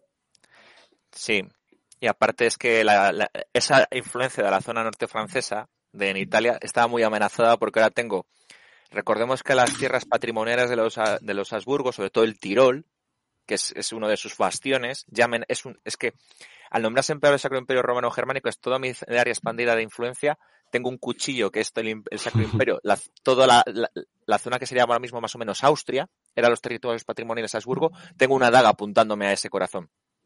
Y Carlos V tiene la autoridad legítima para reclutar ejércitos en Alemania y clavármeles ahí si lo necesita. Es decir, el nombramiento de Carlos compitió no por la dignidad imperial, compitió por asegurar todavía más el control del norte de Italia y, el control centroeuropeo. Al perderlo, estaba, estaba entre el sur italiano y el norte de que ahora controlaba Carlos. Estaba emparedado, necesitaba provocar una guerra para, y si la ganaba, librarse de esa influencia.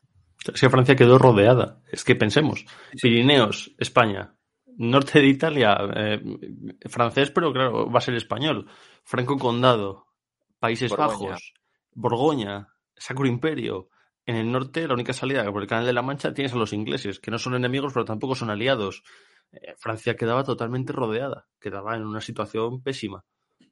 Claro, no tenía salida para poder expandirse por ningún lado. O sea, no, no vamos, totalmente. Y, mucho, frontera que defender. Si hay un problema, tengo que defender una frontera gigante.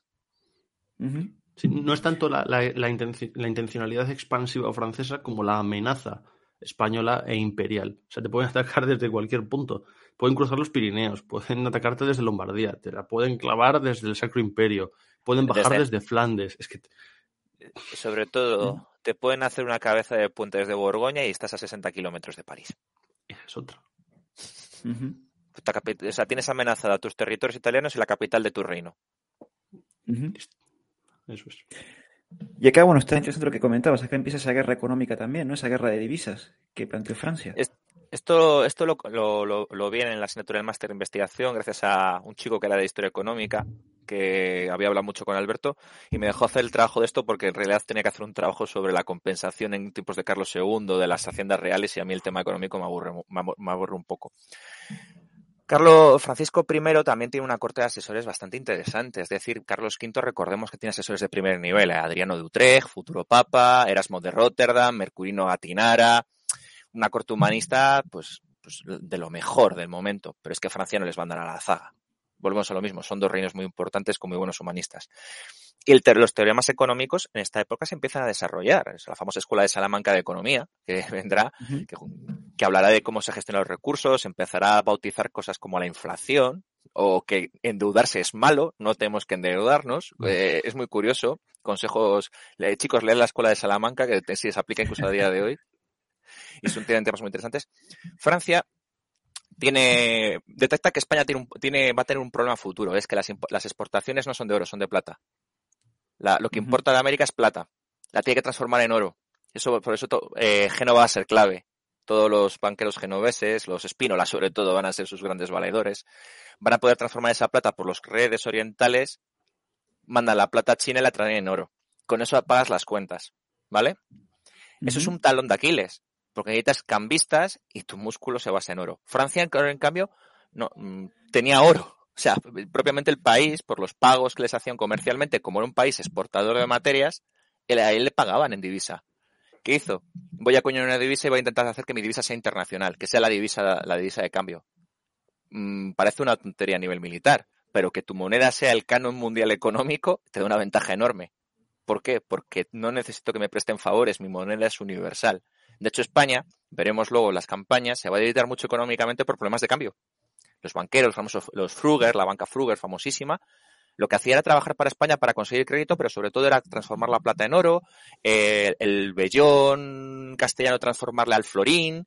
Es decir, España devoraba divisa. Y Francia sí, atacarle por, ese, por ese punto. Hostia, curioso, porque aparte, claro, un punto débil y interesantísimo. La verdad que yo, la verdad que en esta época uno se piensa que simplemente la guerra se jugaba en el campo militar, pero aquí ya Francia expande y ataca por un talón de Aquiles. Y al final, mm, como tú comentas, ¿cómo reacciona España ante esto? Porque es que me imagino que Carlos habrá dado cuenta, Carlos y los asesores de él. Aquí te toca crear otra moneda. al final creó un, el, el, creo que el Real de 8 de Burgos, que tenía un porcentaje de oro tan elevado que no era rentable de producirlo. Es decir, era, mm, el, valor el valor metálico de la moneda superaba su valor nominal. Valor nominal es lo que viene escrito en la moneda, en valor monetario son los materiales de la moneda, con lo cual era la ruina. Le dijeron a sus asesores económicos que se dejara de leches. ¿Qué pasa? Eh, la ventaja española de la comercio de la conexión italiana le dio una supremacía económica brutal tú puedes tener una moneda muy sólida, pero es que mi moneda se usa en medio mundo. Hostia. Es decir, eh, por poner un ejemplo, el euro es una moneda más fuerte que el dólar, pero a nivel internacional usamos el dólar. O el yen o la libra esterlina son monedas muy fuertes, muy estables, como podríamos decir la francesa por su acuñación. Pero a nivel de intercambio mundial se usa el real de 8 español. Exacto. Entonces, bueno, volvemos al campo militar. Eh, ya ambas potencias vienen con lecciones aprendidas. ¿Cómo son estos primeros enfrentamientos, Alberto? Uy, pues para Francia son tremendos, son tremendos, tremendamente malos. Ahí tenemos, sobre todo, bueno, yo creo que el, máximo exponente es Bicoca. Pavia. Pavia es el desastre absoluto, pero Bicoca yo creo que es la antesala. ¿no? Eh, Bicoca es como todo lo que se ha aprendido durante todo este tiempo puesto ahí en, liza. Y claro, en fin, eh, para que la gente se haga la idea, pues, eh, Bicoca ha quedado eh, en la historia como algo excesivamente sencillo de conseguir.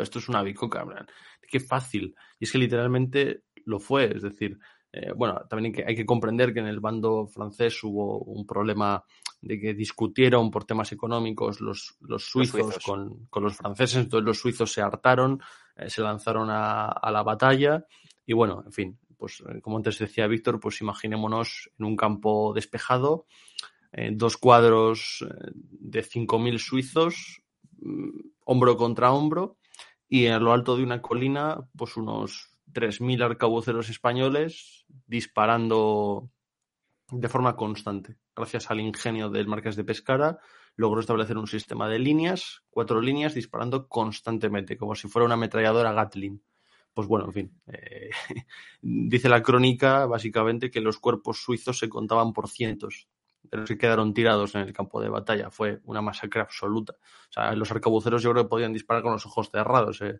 Era imposible no dar a un suizo. Si, si te viene un, te viene un muro de 5.000 suizos, pues es que, en fin, eh, casi sin querer vas a dar a uno. Entonces fue un desastre absoluto para los franceses, claro.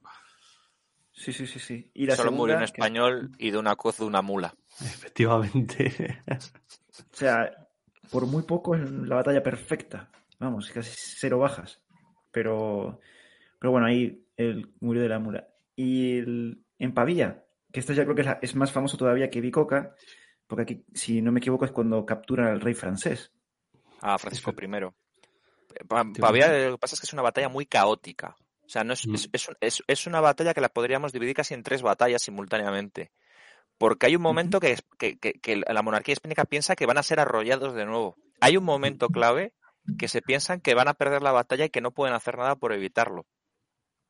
Y es cuando su caballería pesada es rechazada. Bueno, la caballería pesada francesa destroza la caballería pesada imperial y empieza a envolverles, que era la, idea del rey francés.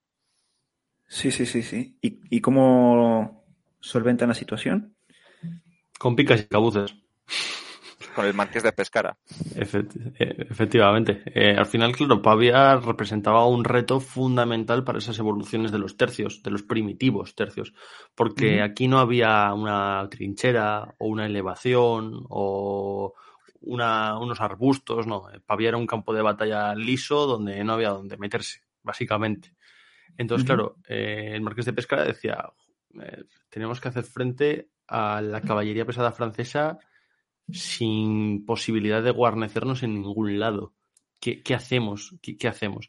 Y ahí es cuando se dan, todavía, por supuesto, no de forma, mm, digamos, excelsa, pero ya es cuando se consolida la táctica militar de los tercios. Esas líneas de arcabuces, esas mangas de arcabuces que se despliegan, cuando la amenaza de la caballería ya es, muy cercana, se introducen dentro de las líneas de picas, eh, entonces la caballería francesa tiene que darse a la retirada, al dar respalda a, las líneas españolas, de nuevo los arcabuceros vuelven a efectuar disparos y de esa forma consiguen, eh, consiguen que, retrocedan, eh, que retrocedan un poco.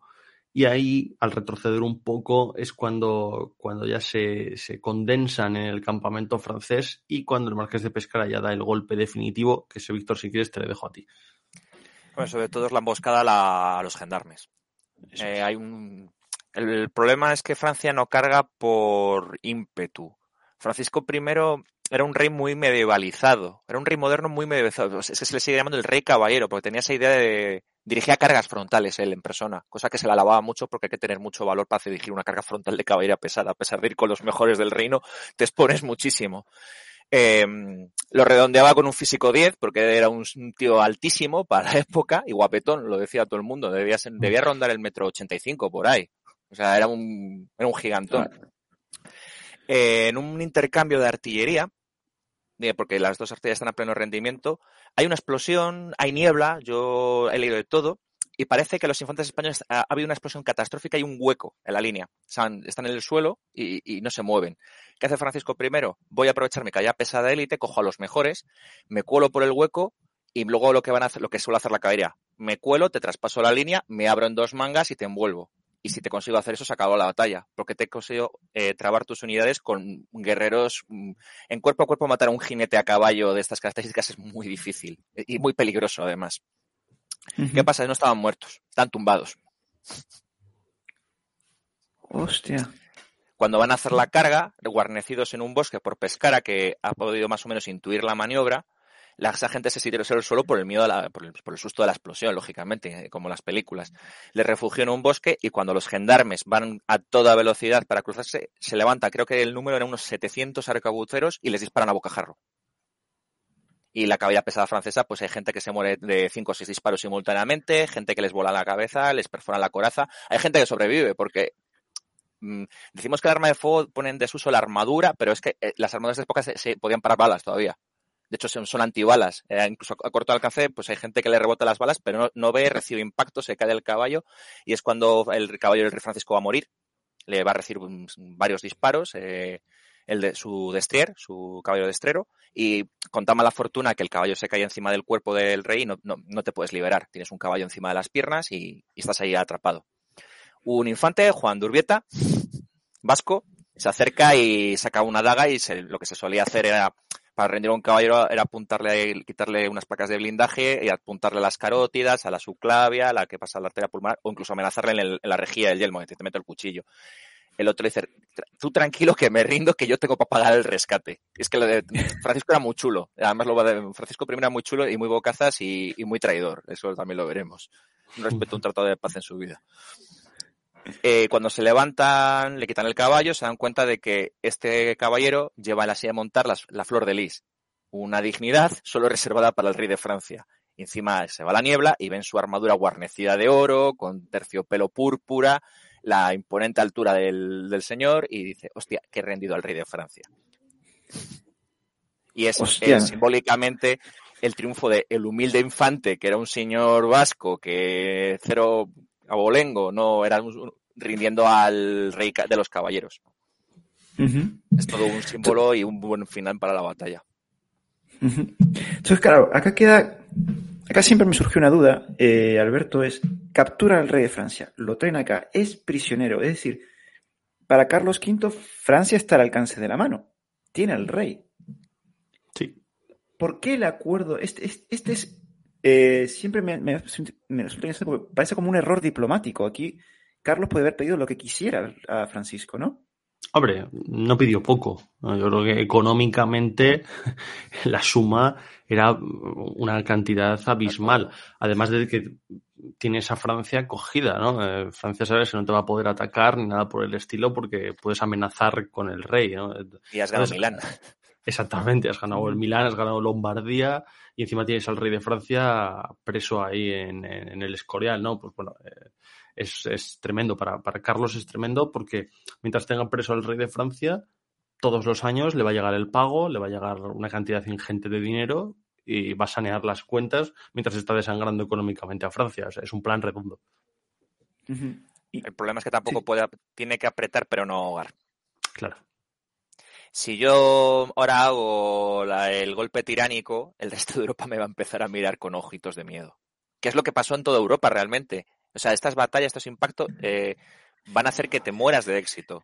Porque todo el mundo dice, hay un reino, como decía Maquiavelo, que era muy pequeño, insignificante, pero las reformas que han aplicado sus reyes han hecho que sea el más importante de Europa. Entonces todo el mundo se va a hacer enemigo de España. ¿Por qué? Estos son los que están ganando. Estos son los que realmente, si quieren, van a, van a poder conquistarnos a todos. España va a tener en este momento también la guerra de la Liga de Esmacal, la, la Liga de los Campesinos.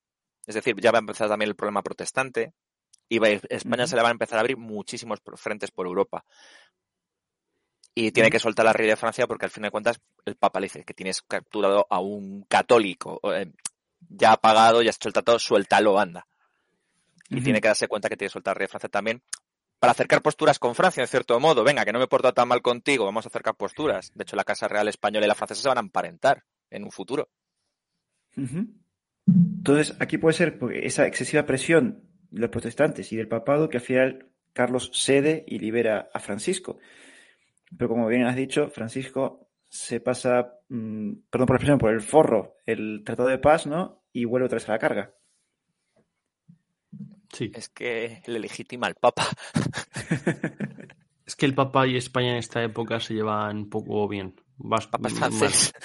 El Papa es francés y claro, el Papa lo de que todo Italia, menos los estados pontificios, estén controlados por España, pues como que no le hace demasiada gracia, ¿no? Eh, el Papa es eso. El Papa dice, uy, es que tengo este que maneja mucho, maneja el norte, maneja el sur, yo estoy aquí en el medio como un sándwich embotellado, pues no le hace, no le hace mucha gracia. Además, lo que justo lo que comentaba Víctor al principio, en esta época casi todos los papás, no, recuerdo el nombre del que está en este momento. Clemente VII. Eh, cierto. Que bueno, eh, este creo que es el que llamaban el, Papa Vampiro, tenía esa fama, el Papa Vampiro, Clemente VII. En fin, bueno, era un personaje también de mucho cuidado y pro francés. Los papas de esta, los papas, los papas del principio del 500 son políticos de primer orden internacional. Y luego cuando llegamos mm, al Papa Farnese, eh, Paulo, Paulo III, el Papa Farnesio.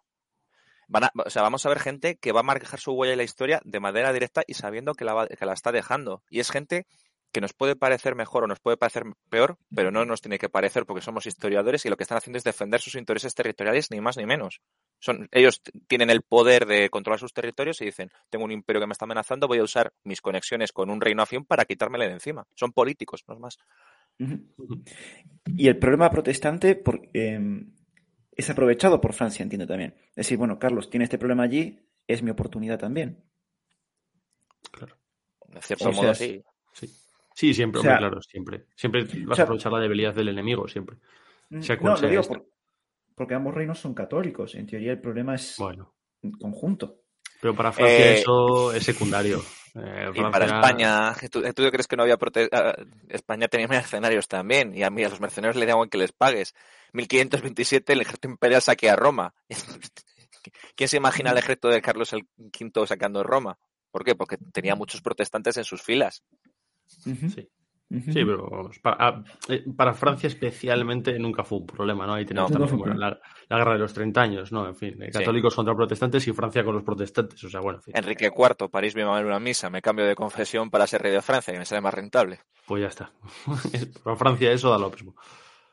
No, pero bueno, es, curioso y también lo que menciona Víctor, que al final sí, la religión es importante, pero al final después hay otros intereses eh, económicos, políticos que también son aún más importantes que el religioso.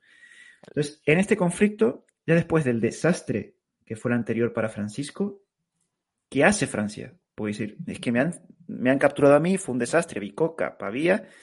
Francia, ¿qué plantea ahora para hacer frente a, Carlos? Eh, buscar aliados. Francia, Francisco sí que puede rearmar un ejército rápidamente, es decir, mm, no tiene problemas en reconstruir su ejército. Hay unas modificaciones, se, hace, se empieza a invertir mucho más en infante, que va a ser una tónica de todos los ejércitos del siglo XVI, y se empieza a crear una cadena de, una cadena de construcciones fortificadas por toda su frontera. Es decir, ante la imposibilidad de que me ataquen, voy a fortificar mi frontera.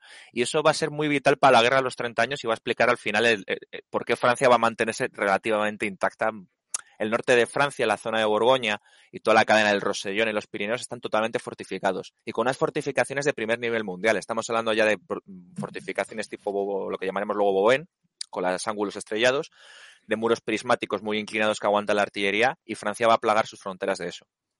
Italia luego también lo hará.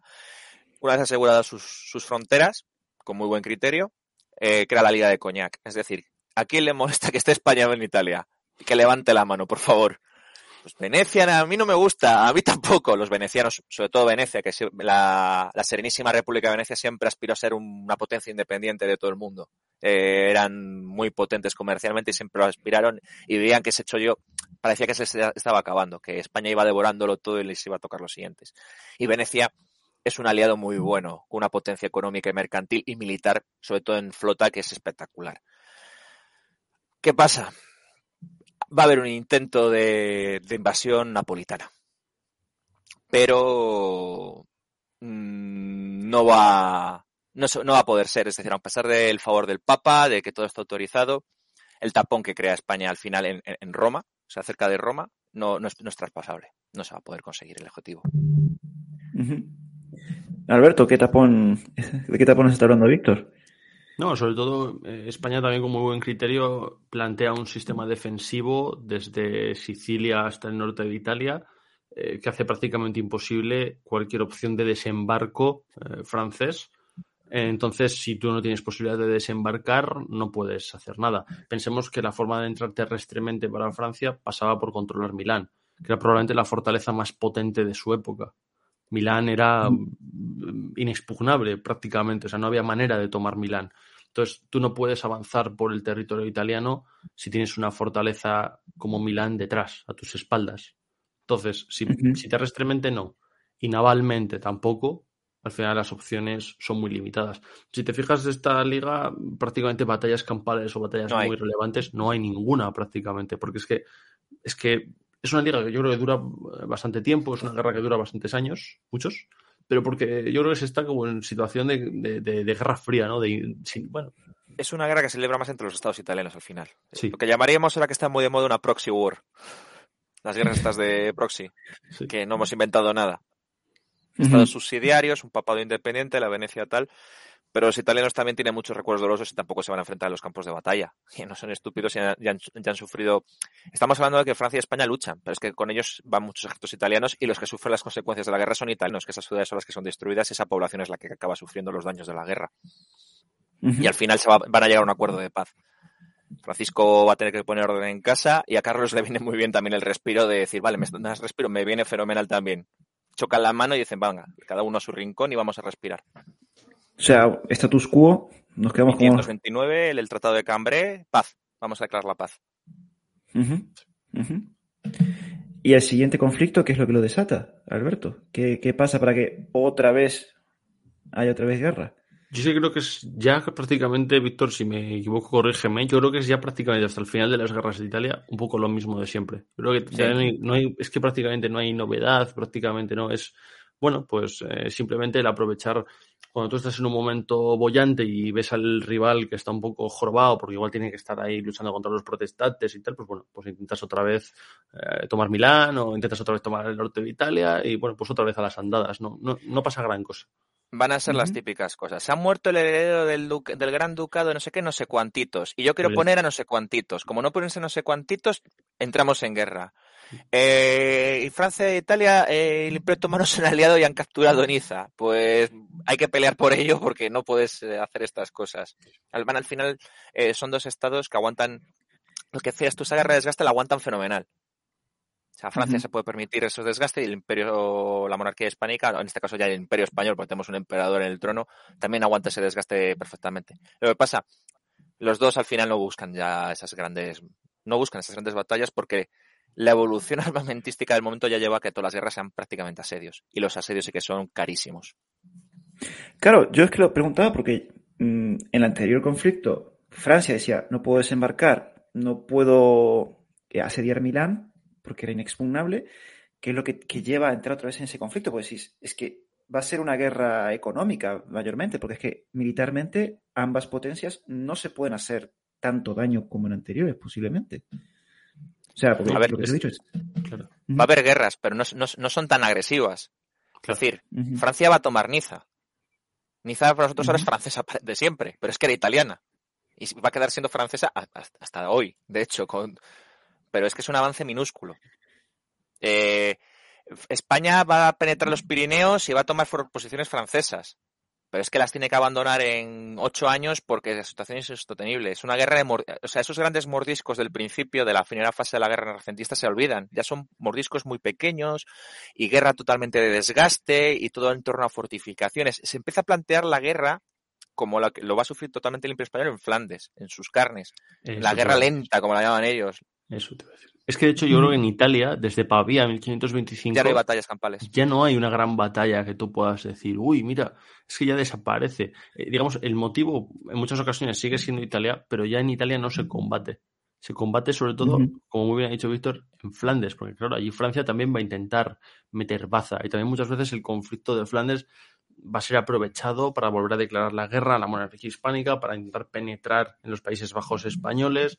Esto va a ser un constante. Y de hecho, la última gran batalla de este conflicto viene por allí, viene por allí. Exacto, sí, sí, sí. Es que, pero entonces, esto también marca la evolución de la artillería, me imagino también. Si están evolucionando lo, el tema de la fortificación, la artillería, ¿cómo evoluciona durante estos conflictos? Bueno, eh, Víctor, Alberto. Bueno, Alberto, sobre todo, sí, sobre, todo en los años 20, es decir, si cogemos un cañón de 1503 y cogemos un cañón de 1525, es increíblemente distinto.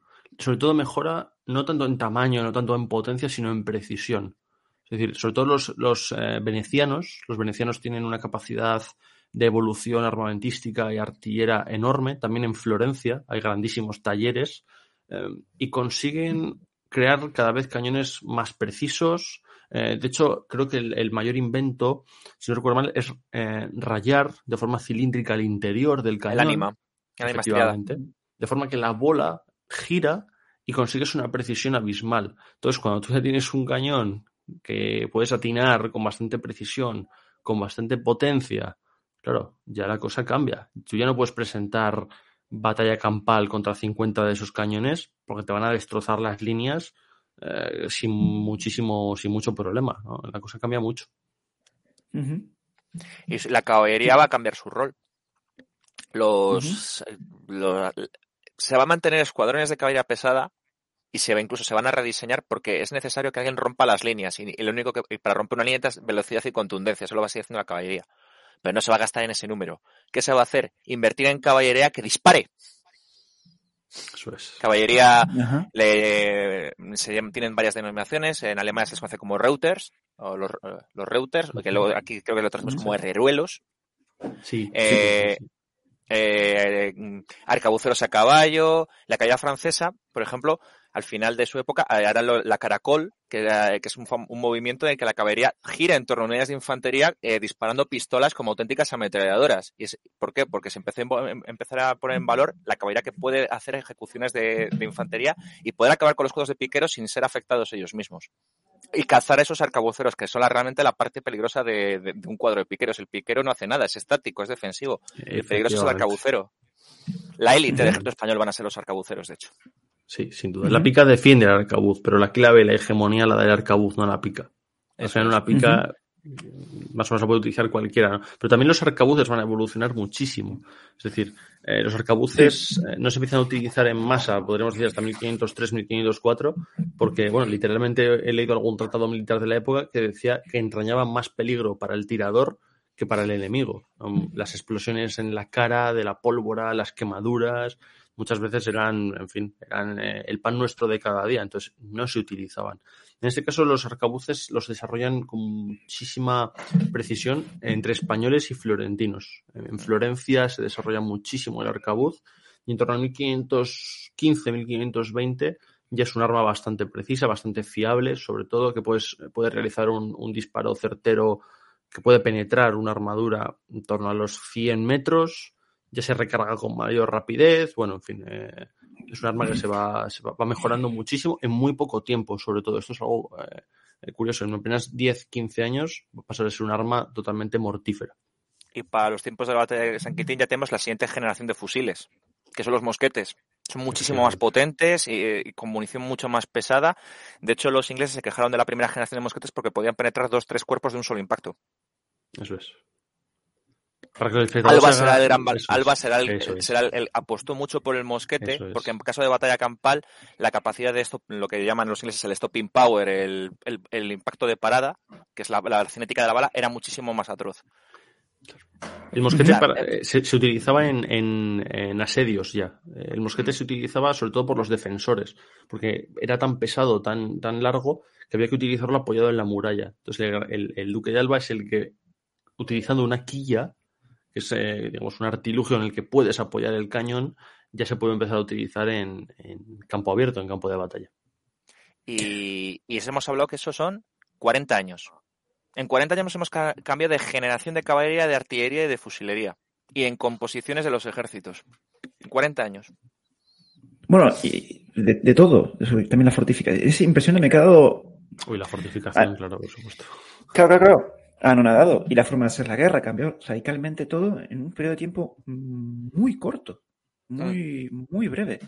Porque imagino que también la forma de usar las armas, eh, cómo se ponen los arcabuceros, todo también fue evolucionando a la misma, a la misma velocidad. Sí, claro. Uh -huh. Entonces, bueno, por, porque ya vamos casi hora y media por ir empezando a cerrar, llega esa famosa batalla que comentó Alberto, que es eh, San Quintín, que esa fue, eh, si no me equivoco, creo que es el primer hecho de armas de Felipe II, si no, si no estoy equivocado. Lleva siendo rey muy poquito tiempo. Tiene la fama de ser como la primera a la que comparece Acu Felipe II. Acudió. Eso es. Acudió. Pues bueno, la primera que acudió. Bueno, Alberto, cuéntanos un poco, mmm, un poco el contexto para entender un poco eh, la batalla de San Quintín, la importancia. Pues, para que nos hagamos la idea, San Quintín es una ciudad eh, en el norte de Francia. Es decir, eh, si no recuerdo mal, igual mi profesor Antonio Cabeza me mata, eh, Alejandro Farnesio es quien dirige el ejército español. ¿No? Sí. Mm, no, Egmont. No, es, es, verdad, es verdad. Egmont. Es verdad, el gran Egmont. Penetra desde los ah. Países Bajos uh -huh. en dirección a, a, París. La dirección está clara, es París. Y hay una ciudad que aparece con fuerza allí, que es San Quintín. Eh, hay una ciudad y evidentemente la batalla eh, eh, se plantea Felipe II si asediar la plaza pero el rey francés envía un ejército en, en socorro de la ciudad. Entonces se da allí eh, frente a la ciudad de San Quintín, se da la grandísima batalla. Ya gran batalla también por el número de hombres, ya hablamos de bastantes miles. No recuerdo el número con precisión, pero varias decenas de miles de hombres. 50.000 combatientes de la monarquía, 26.000 el reino de Francia. Estamos hablando ya de un número muy importante. ¿Qué sucede? Victoria aplastante de la monarquía hispánica, pero Felipe comete un error garrafal. Una vez está el ejército francés en, prácticamente en desbandada total, decide asediar la ciudad de San Quintín, emplea creo que son 16 días en asediar la plaza, por lo que pierde la ventaja estratégica. Si no hubiese detenido su tiempo en asediar San Quintín, pues París habría estado al alcance de su mano prácticamente sin oposición. Pero eh, ese tiempo precioso que decidió perder eh, tomando la ciudad, pues bueno, permitió al rey de Francia volver a reunir un gran ejército y Felipe, pues bueno, eh, decidió retirarse. Aún así, eh, el golpe fue tan tremendo para Francia, el, el ver un ejército de 50.000 eh, españoles, un ejército español, no, no, solo formado por españoles, había gente de toda nacionalidad, sí. a 50 kilómetros de París, pues fue tremendo y le permitió firmar efectivamente la paz que, que, que Víctor nos cuenta. La paz de Cato sí, que es, ah, el, es. el, final, es el final de, de, las guerras italianas al final. Y de hecho, fíjate, que, fíjate si que habrán bien avenidos que Felipe II tomará como mujer en un futuro una francesa, Isabel de Valois, hija de Catalina de Médicis. Una, una chica joven, muy joven, creo que tenía 14 cuando se casó, que tuvieron que hacerle una bula porque no le había bajado la regla. Tuvieron que hacerle dispensar una bula especial. Que que se lo recuerdo. pero una mujer que le fue muy leal, que le sirvió como enlace en las comunicaciones con Francia durante las guerras de, de religión, que defendió siempre a su marido, eso nos lo deja escrito su madre, Catalina, que, que le decía que, si, que ella las, las Medici hemos nacido para mandar, no hace falta tanto que defiendas a tu hombre, o sea que imponte un poco, que, es, que luego que siempre hablamos de que las mujeres eran sumisas, ¿no? Había unas mujeres políticas extraordinarias, Margarita de Parma, la, hermana, la hermanastra de Felipe II, sin ir más lejos. Y, y será la alegría de su corte, eh, Juan de Austria nos habla de ella que era una mujer magnífica, que cantaba, que organizaba fiestas, que todo el mundo la quería porque era muy aniñada. Tenemos que pensar que tenía ese carácter muy infantil, pero era muy avanzada. Y Felipe II lamentará mucho su muerte, pero al final las dos monarquías, fíjate, tras 60 años de guerras van a unir líneas de sangre. Hombre, es que me imagino que haber visto a 50 kilómetros de tu capital al ejército de, tu mayor enemigo hasta entonces, teniendo la, eh, como te habías comentado, cómo formaban a los gendarmes franceses con esa moral tan alta, ha sido un golpe brutal. Decir, bueno, vamos a llevarnos bien porque ya nos vienen apalizando bastante tiempo. Y esta última. Eh, toca ver si reorganiza Europa para. Eh, el tratado no es malo tampoco para Francia porque le da un área de seguridad y, España recupera la zona de control, sobre todo en la zona flamenca, en ciertas zonas del Mediterráneo, que es lo que aspiraba. Pero Francia se queda muy segura en sus fronteras volvemos a lo mismo. En, este, en estos momentos hay que, hay que apretar, no hay que ahogar. Entonces, em, se podría decir que, eh, esto lo, pregunto con total sinceridad, estas guerras, aparte de esta increíble evolución armamentística que fue impresionante, ¿es lo que realmente asiente la hegemonía de España en Europa? Sí, yo no tengo dudas al respecto. Yo, mm, sí. Sí, sí, sin duda. Puede, puede sorprender que estemos tan seguros, pero, pero sí, sin duda. No, claro, es que me, sorprende esa seguridad, pero haber un poquito más de debate, pero. De hecho, digo más, eh, si yo, yo, planteo la posibilidad de que si la monarquía hispánica hubiera fracasado en esta empresa italiana, la idea de una monarquía universal y esa idea que tenemos de imperio español no habría sido tal cosa. No. No, el, el, que hubiese el ganador de esa guerra hubiese sido el hegemónico en Europa durante dos siglos. Como el, ya está. Sin paliativos. Pues no hay discusión, no hay. no, no, me sorprende, pues es que verdad que yo he leído en varios, pero quería, bueno, a ver si había opiniones encontradas, y tal vez era una exageración, tal vez no. No, no, no. Si comparas todos los estados europeos del momento a nivel demográfico, militar y económicos con España o con Francia, son ridículos. Inglaterra, que, es, que caía tanto el reino de Inglaterra, el reino de Inglaterra tenía una doceava parte de la población francesa. ¿Y militarmente? O sea, me refiero a... El ejército inglés era un desastre. Por mucho que lo ven. es más, Felipe II tiene que, cuando es príncipe consorte con María Tudor, tiene que reformar la armada y el ejército inglés, porque el ejército inglés es un desastre. El ejército inglés no será potente después, pues, hasta, la, hasta la revolución de Cromwell, con la del New British Army, el New Army Model, los Roundheads y los Ironsides, que ya entran, pero estamos hablando 1668. Sí, casi, casi digamos, la revolución militar moderna Inglaterra no la vive, casi pasa directamente a la contemporánea. Eh, y más rivales fuertes, pues el Sacro Imperio Romano Germánico, los príncipes protestantes nunca fueron un desafío para la monarquía hispánica, siempre que van al terreno de combate pierden, eh, encima victorias terroríficas y aplastantes. El único rival, rival, rival a nivel militar podríamos poner de tú a tú es Suecia, en la guerra de los 30 años. Pero es que Suecia, volvemos a lo mismo, unos problemas de población y de líneas logísticas que no le permiten tampoco entrar mucho en el conflicto. Además, le matan al artífice de su revolución moderna de un disparo a la cabeza. El imperio, el imperio otomano, quizás, eh, siempre fundó las muelas. el imperio eh, otomano, sí, es el, es eh, con Francia son los, rivales, son los tres que parten el bacalao en esta zona. Y en Italia vences a los dos de golpe. Porque el imperio otomano también tenía intereses en Italia.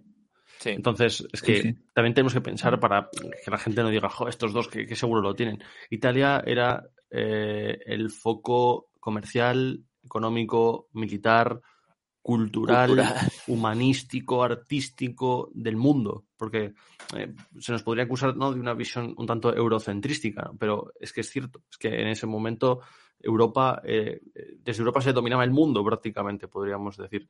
Entonces, Italia no era no, era simplemente un territorio estratégicamente eh, idóneo, sino que también era, en fin, el foco de irradiación económica, cultural y militar en todo y el moral.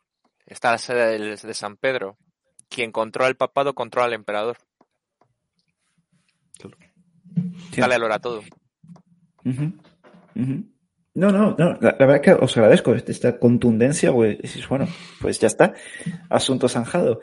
Eh, yo creo que de, preguntas eh, hay dos, así que se han quedado poco sin contestar. Yo creo que una para ti, Alberto, que has hablado de la evolución de las armas. Eh, Daniel pregunta, ¿cuánto tiempo tarda un arcabucero promedio en cargar? Más o menos, si tenemos alguna constancia. Sí, depende, depende del momento. Eh, no era nada rápido, no era nada rápido. Mm, en los primeros tiempos en los que surge el arcabuz, yo creo que podríamos estar hablando de un minuto aproximadamente para hacer una recarga. Mm, luego hay mucho debate, ya cuando nos metemos en mediados del siglo XVI, sobre todo bueno, 1535, 1540, yo creo que sí que se reduce un poco, sobre todo porque, bueno, eh, da, menos, da menos fallos el arma y eso, pues hombre, ayuda a tener confianza.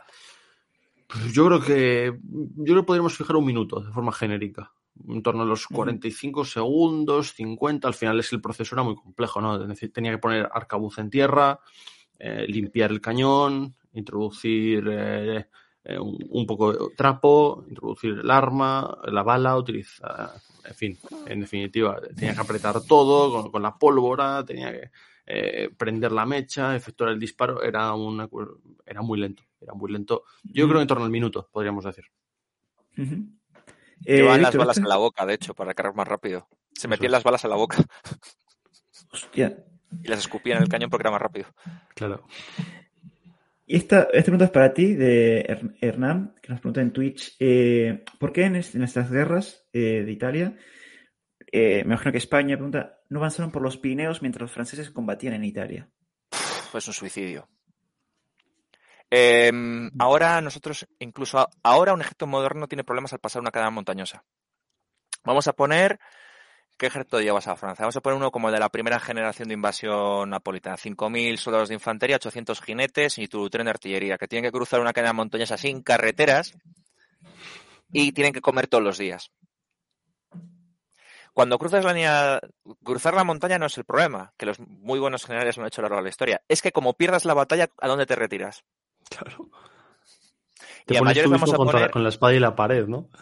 Y a mayores vamos a poner que los Pirineos están fortificados, porque toda la zona del Rosellón, la Cerdaña, han construido esas fortificaciones que hemos hablado a lo largo de la frontera en los pasos estratégicos. Con lo cual los Pirineos, siempre hemos dicho que los Pirineos son la frontera natural, entre Francia y España es por un motivo. Es que nadie se lo cruza a cruzar por los Pirineos porque es un suicidio.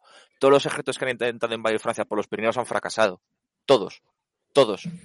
Eh, desde los árabes en 1732 la batalla de Patoyer, que se murieron porque voy a cruzar estas montañas, hostia, qué frío hace, no como y, encima tengo un ejército enfrente.